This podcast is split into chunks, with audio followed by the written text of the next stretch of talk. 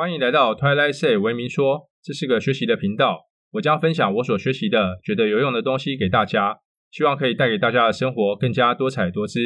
身处在信息资讯爆炸时代的我们，一天从打开眼睛到闭上眼睛，有意无意间，我们主动、被动地吸收许多的资讯。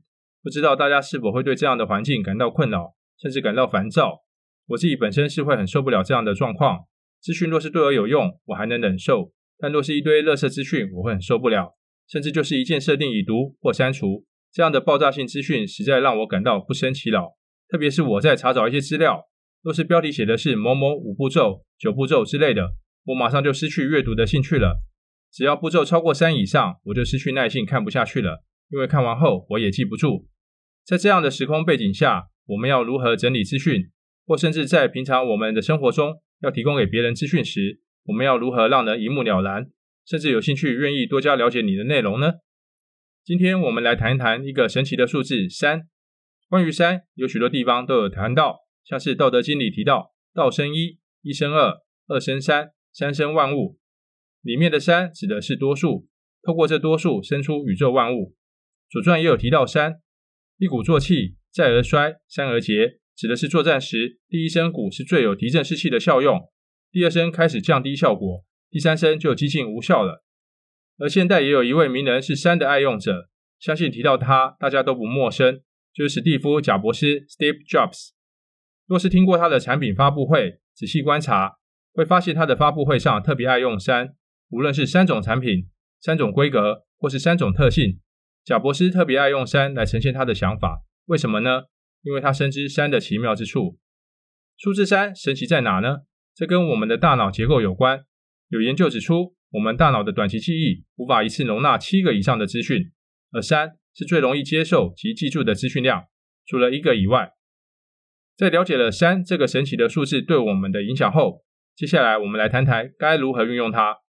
试想一下，假设有一天我们要出门去采买，这时候要你不做笔记的情况下，用口头交代你一份清单，而清单上列了九个要买的物品：牛奶、苹果、酱油。面包、花生酱、泡面、青江菜、胡萝卜、巨峰葡萄。除非你有练过特殊的记忆法，例如思维宫殿记忆法，不然我相信，当你出门不到五分钟，就可能需要打电话再确认下你的购物清单了。这时候你会需要做一个动作，就是进行分类。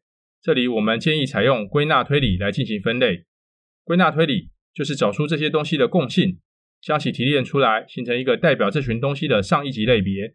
例如，生鲜就是我整理出来苹果、青江菜、胡萝卜、巨峰葡萄这四样东西的代表类别。这个方法是由下往上提炼，越往上类别数就越少。我简单分类下，我分类的结果不是唯一解，仅供参考。生鲜、苹果、青江菜、胡萝卜、巨峰葡萄；主食、牛奶、面包、泡面、调料。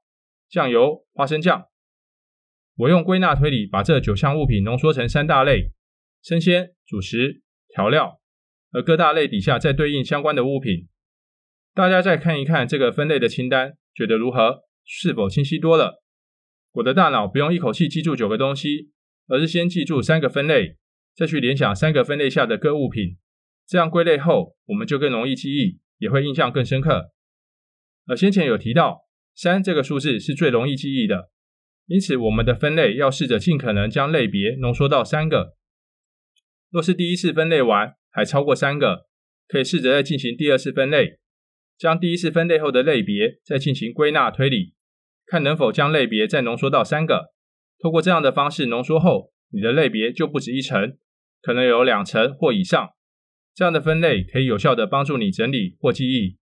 相信看到这里。我想大家或许也反应过来，其实我们在呈现给别人的资讯里，是不是也可以采用这样的方式进行整理，让我们提供的资讯能浓缩成三个，只看我们的资讯的人可以一目了然地掌握你想告诉他的信息，并且有兴趣看下去。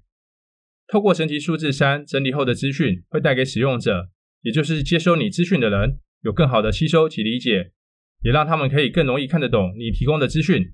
更重要的是，能将资讯整理成三个要点的人，其实背后也代表作者的用心，因为这个过程需要花时间及心力，透过逻辑推理去整理出来。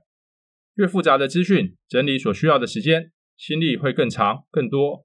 因此，我们看到能将资讯整理成三点的人，我们都应该心存感激的去阅读他的创作。希望这个分享可以帮助大家更有效的整理资讯，及更清晰的呈现你的信息。无论在工作上、学习上，都能带给别人不一样的清新感受。谢谢大家的观看，欢迎按赞、订阅、分享及打开小铃铛。